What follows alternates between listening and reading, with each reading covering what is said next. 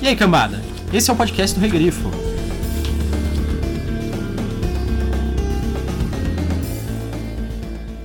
Eu sou o Gustavo Domingues, também conhecido como Rei Grifo. Eu sou a Thais Prioli.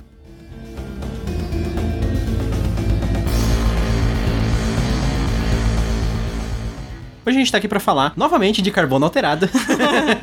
Mas dessa vez nós estamos fazendo um outras mídias, versão Sim. podcast. A gente vai comparar quais as alterações que a gente viu entre o livro e a série. Agora que a gente terminou de assistir a série da Netflix, vocês podem ver o nosso primeiro episódio do, do, Carbono Alterado. A parte 1 é só sobre o livro. A gente vai deixar aí no link pra vocês. Só que aí hoje a gente tá discutindo só as alterações que foram feitas na série em relação ao livro. É, vai ser um episódio bem curto esse, porque a gente não vai ficar se estendendo muito. E a partir dessa semana, o episódio principal do Regrifo vai sair sexta-feira. E quando o Parlamento das Corujas voltar, vai começar a sair de terça-feira, porque ficar fazendo dois episódios por semana tá um pouco complicado pra gente. É, agora então, podcast do Regrifo, às sextas-feiras.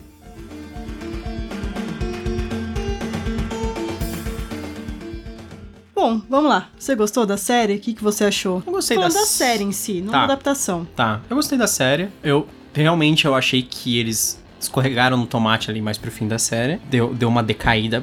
A série foi uma adaptação assim. Adaptação. Você falou pra não falar adaptação, mas não tem jeito. Ah, não, Foi, sim. é, foi um negócio assim, fantástico, visualmente, foi muito bem feita, é, a temática, eu achei que os atores foram bons. É, apesar que o, o cara que é o principal do Takeshi, o Takeshi ocidental, é meio calastrão, eu achei às vezes. Sim, sabe? um pouco. É, esse ator, pelo que eu percebi, ele é sempre igual, em todos os papéis. É, ele fez. Ele é o. Ele é o concorrente do Frank no House of Cards. É, ele faz Robocop.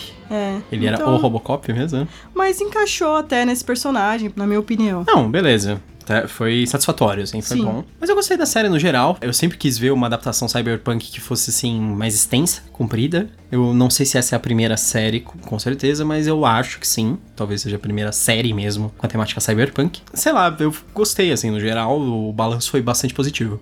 É, eu gostei também. Eu acho que foi bom porque a gente tem a visão de outros personagens, uma coisa que eu gostei. É, eu não gostei muito da Ortega, que toda hora, quase toda a participação dela, ela enfia a palavra em espanhol.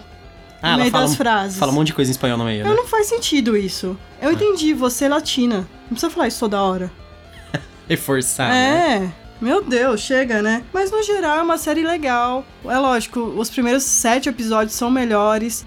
Eu acho que tem alguns pontos melhores que no livro, tem alguns pontos melhores na série, mas isso a gente vai falar agora com a parte de spoilers. Ok, vamos, vamos pros spoilers? Vamos pros spoilers.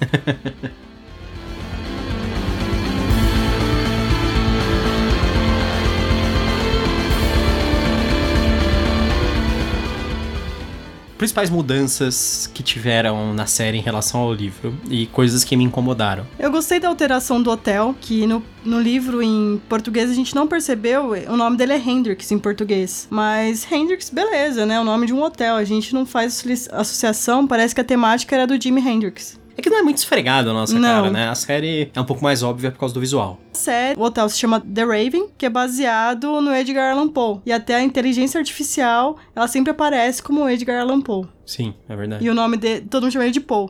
Simplesmente Poe, né? É, e no livro ele dá uma ajuda pro Kovacs, mas não é tanta ajuda assim. E na série ele é praticamente o parceiro do Kovacs e isso, muitas informações que a gente falou no podcast sobre o livro que foram tiradas da bunda do Kovacs, porque não tinha explicação nenhuma, na série o hotel ajuda nisso e dá algumas dicas. Eles passaram pra ele papel de encontrar muita coisa que só que ele só poderia encontrar sendo uma inteligência artificial interagindo com outras inteligências artificiais. Que tem isso também, né? No, Sim. Na série, que não tem no livro, da interação dele com outras inteligências artificiais. Ele mostra as outras inteligências, elas, elas se encontram num lugar que parece um bar, né? Que é como se fosse Sim. um, um hub, que é na- o local onde elas se encontram pra bater papo. Ele fala que o Kovacs é um, o primeiro cliente em 50 anos dele, né? É.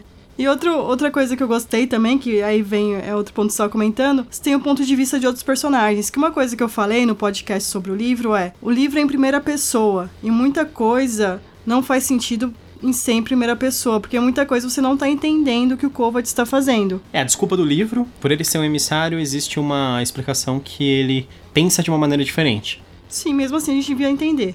É, sim, Em primeira pessoa. sim. E isso também é melhor. Na série, você vê a partir da Ortega, da inteligência artificial, vê a partir de outros pontos de vistas, né? Não fica só com Kovacs. E o Kovacs não, é- não é um personagem que eu liguei tanto, né? Ele é muito. Na série? É, no livro. Ah, tá. Então não sei se é um personagem que leva o livro também. Ah, no livro, como ele é o protagonista, pra mim é que nem aprendiz de assassino. Não tem jeito de não gostar dele, eu acho. Tem. Mas Como que você não gosta? Ele é bem um anti-herói, sabe? É. Anti-herói você gosta, você não gosta. Sei. É, é, é que ele é relutante, e ele é assombrado, e É, tem todas essas coisas. Eles mostram tudo isso na série, né? sim. Mas. Na verdade, ah, tem as alucinações vívidas dele, que são muito mais vívidas, né? Na série. Eu, eu achei até um pouco. Elas interrompem demais, às vezes, a história em si. Mas no livro é assim também. Ah, muito. As- alucinações da, da Quell Chris Falconer lá é o tempo todo, sabe? Mas no livro é assim.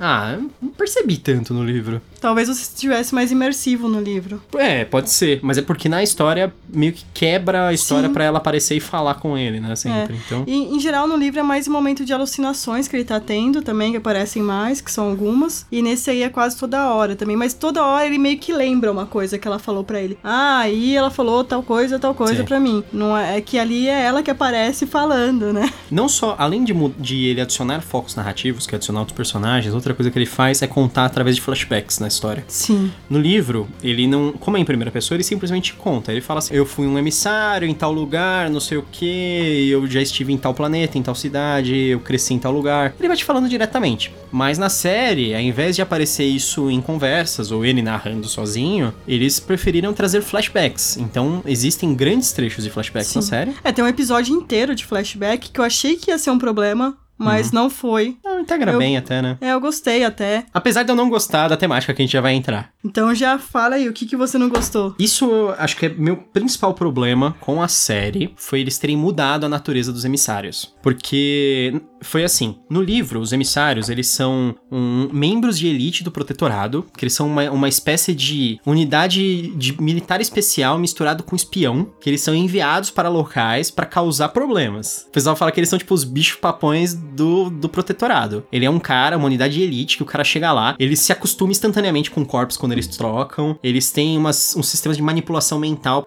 Por exemplo, tá tendo uma rebelião. Ele vai lá dentro da rebelião e cria uma rebelião dentro da rebelião, sabe?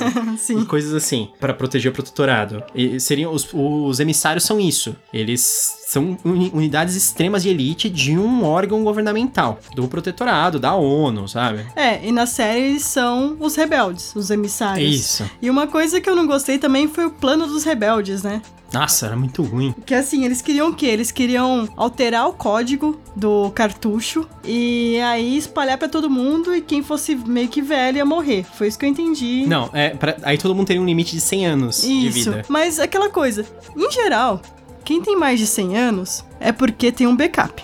Certo? Hum. Aí vamos aqui falar de algumas regrinhas de programação. São umas regras que hoje em dia atualmente a gente tem. Uhum. Desculpa pela tecnicalidade aqui, mas eu acho que é um ponto importante. Hoje em dia, os desenvolvedores já têm algumas coisas que eles chamam de deploy, que é o que? É o pacote que vai para produção. Esses deploys são testados. Beleza, eles não vão testar, eles vão invadir e vão colocar. Você imagina que o quê? Os cartuchos de backup não ficam na mesma rede que eles estão usando atualmente. As pessoas ricas. É, os backups são feitos de tantas em tantas É, horas. en- ou eles vão atualizar exatamente um pouquinho antes do backup, que eles não entram nesse detalhe do plano, Uhum. ou então as pessoas vão ter até 12 horas pra fazer um, um restore aí, vamos dizer assim, voltar ao código antigo, que é uma coisa que todo mundo já consegue fazer hoje em dia. Então, ou a menos que eles regrediram muito na programação daqui 500 anos, esse plano não funciona.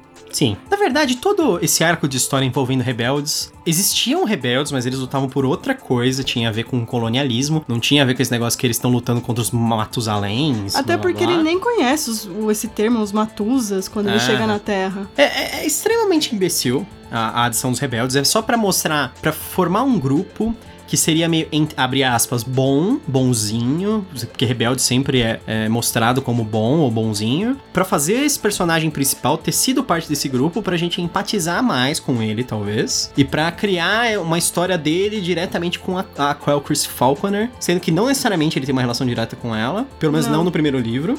É, a gente não, não sabe é, ainda se eles colocaram histórias do segundo e do terceiro livro. Nós não lemos o segundo e o terceiro livro. Eu vi um comentário na internet de que eles estavam adiantando algumas coisas da história do segundo e do terceiro livro. Mas, assim, em relação ao primeiro, não tem nada a ver. Em relação ao primeiro, é, é- isso é diferente. A natureza dos emissários é completamente diferente. Porque qual, qual o sentido de um grupo de rebeldes conseguir treinar o cara de elite mais ferrado do mundo? Sabe? É. Sendo que os caras vivem no meio do, do- da floresta e moram na caverna. E agora acho que o outro ponto também, que a gente não sabe se em outros livros seria isso também, ou não, é o fato de terem alterado a vilã do primeiro livro, que é a Raylene. Sim. A história dela. Que no livro ela não, não tem nenhum parentesco com ele. É, no, no livro ela, é- ela conhece ele, ela é Sim. muito mais velha do que ele. Quando ele conhece ela, ela já é velha. Ela é era uma chefe do crime no espaço lá, na época que ele tava lá. E aí, quando ele vai pra Terra, ele descobre que ela tem agora tem um pé na Terra. Ela tá ganhando dinheiro na Terra e etc. no livro, né? Isso. Na série, eles transformaram ela na irmã dele, então eles criaram uma relação pessoal entre os dois e que ela estaria fazendo tu, tudo, toda essa movimentação quase por causa dele, né? Uma, uma boa É. parte da história. Tipo, ela influencia o, o Lawrence a trazer ele, seria ela que quer que trouxesse ele, sendo que no livro não é nada disso. O Lawrence traz porque o cara é um emissário mesmo, sabe? É, ela chega a indicar, né, no livro, e até eu fiquei pensando depois no livro se ele não morreu lá onde ele tava, justamente pra ser trazido pra Terra. Porque também no livro não tem esse salto de tempo. No livro ele também não é o último emissário, né? Os emissários Não. existem, eles ainda são uma força especial. Eles não são vastamente utilizados, mas eles ainda são um negócio assim, causam medo em qualquer lugar que eles vão. Então tem isso, tipo, ele, dele causar medo onde ele vai. Tipo, não é porque as pessoas têm medo porque ele é um rebelde maluco. As pessoas têm medo porque ele é um agente do governo terrível, sabe? É, e na série também a Ortega e ele. A Ortega meio que parece que esqueceu, né, do, do Riker. Riker. realmente, que tá ali pelo Kovacs. E não é bem isso. Dá a impressão que, ele- que ela se apaixonou pelo E aí não é a capa só. sendo que no livro ele fala, ele reitera várias vezes que ela só tem aquele negócio com a capa, que é, É. o corpo, né, do Wrecker.